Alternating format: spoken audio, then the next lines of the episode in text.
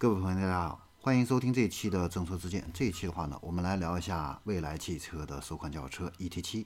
这款轿车的话呢，现在已经正式亮相，售价的话呢是四十四点八万元起。ET7 的话呢，是蔚来汽车 NT 二点零技术平台的第一款产品。这个平台呢，它的核心是自动驾驶的一个技术。标配了激光雷达，使用的是英伟达的芯片。同时的话呢，未来还发布了一百五十千瓦时的固态电池包，以及第二代的一个换电站。它现在的数字座舱已经发展到了第二代，搭载的是高通的第三代的数字座舱计算平台。这款车呢，它的轴距已经达到了三零六零毫米啊，是和奔驰的 E 级。奥迪的 A6L 还有宝马五系的这个轴距啊，已经是比较接近的了啊。同时的话呢，要超过了特斯拉的 Model S 啊，两米九的这样的一个轴距。但是呢，它的价格的话呢，要比特斯拉的 Model S 要低很多。特斯拉的 Model S 呢是卖七十三万，它呢是四十四万。这个价格的话呢，是跟奔驰、宝马、奥迪的这个。行政轿车的价格是差不多的，你像奔驰的 E 级是卖四十三万，奥迪的 A6L 是卖四十一点九八万起，宝马五系的话呢是是四十二点六九万起啊，所以呢它的一个核心竞争对手实际上呢锁定的是传统的行政轿车。那这款车的话呢，目前这个级别卖的最好的是。宝马的五系在中国的话呢，一个月可以卖一万多辆。呃，李斌呢，也就是说未来的创始人呢，他觉得 ET7 的话呢，比宝马五系这个车要好，应该是可以比卖宝马五系的话呢，会卖得更好。目前的话呢，这款车呢是有三款车型可以来选择。第一款的话呢是七十千瓦时的这样的一款车型，售价是四四点八万。那第二款的话呢，是一百千瓦时的车型，是卖五十点六万；第三款的话呢，是首发的车型，是卖五十二点六万车型。当然呢，这个电池啊，如果你是租用的话呢，价格还可以再降低啊。比如说七十千瓦时的这个车，售价是四四点八万的话呢，如果你是租电池的话呢，你可以三十七万八就可以买到。那电池租用的话呢，是每个月是九百八十块钱啊。目前的话呢，是交五千块钱意向金，可以抵一万块钱的这样的一个车价啊。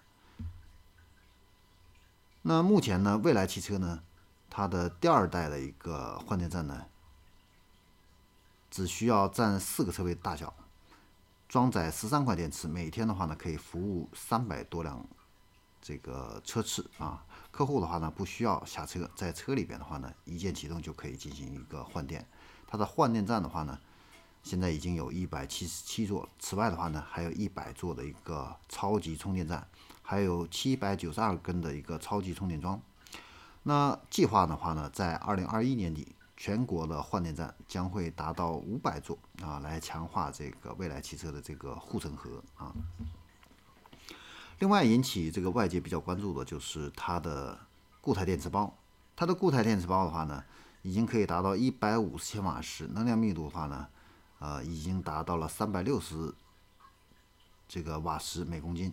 那这个的话呢，相比目前的主流市场的这个电池的能量密度呢，要高出一倍啊。嗯，如果是搭载在这个未来的 ET7 上的话呢，它的续航里程的话呢，会超过一千公里。那这个是一个非常理想的这样的一个数字了哈。但是官方呢声称，这一款固态电池包的话呢，可能是要在二零二二年的第四个季度才能够进行一个量产的一个交付啊。接下来的话呢，我们再来看一下它的自动驾驶。ET7 的话呢，会来搭载未来最新的这样的一个自动驾驶的一个技术啊。但是它的这个服务的话呢，会和特斯拉一样。采取按月开通、按月付费这样的一个订阅的一个模式，每个月的这个费用的话呢是六百八十块钱啊。那 ETC 上它搭载的这个第二代的数字化的一个座舱的话呢，包括了十二点八英寸的这样的一个中控屏，还有十点二英寸的这样的一个数字的一个仪表。后排的话呢，也会有多功能的这样的一个控制屏。此外的话呢，它还有 HUD 的一个抬头显示的一个平视显示系统，还有一个多屏的一个交互，以及第三代的高通骁龙的汽车数字座舱平台的这样的一个拥有 5G 啊，还有 V2X 以及蓝牙5.2这样的一个车载移动互联通信能力啊。未来的话呢，还独立研发了智能座舱的这样的一个控制器啊。全新的这样的一个环抱式的一个瀑布的一个氛围灯的话呢，可以形成一个不同的光影效果和场景进行一个联动，营造这样的一个车内座舱的一个家居的这样的一个氛围。氛围灯的话呢是支持六十四色的一个动态的一个可调。音响方面的话呢是搭载了二十三个扬声器，功率的话呢可以达到一千千瓦啊，应该说是呃。这样的一个音响的一个效果的话呢，应该在豪华品牌里边也算是一个呃比较顶级的这样的一个音响了。你要知道，宝马七系啊，就是它的一个旗舰产品，它目前搭载的扬声器数量的话也没有超过二十个啊。那座椅呢，未来的这个 ET7，它的前排座椅呢是标配了一个十四项的一个电动调节的一个座椅，后排的话呢可以进行角度调整。同时还有加热、通风，还有按摩这样的一个功能。好，以上就是关于未来的 E T T 啊这款车型啊它的一些亮点啊，我们进行这样的一个简介给大家分享。我们下一期再见。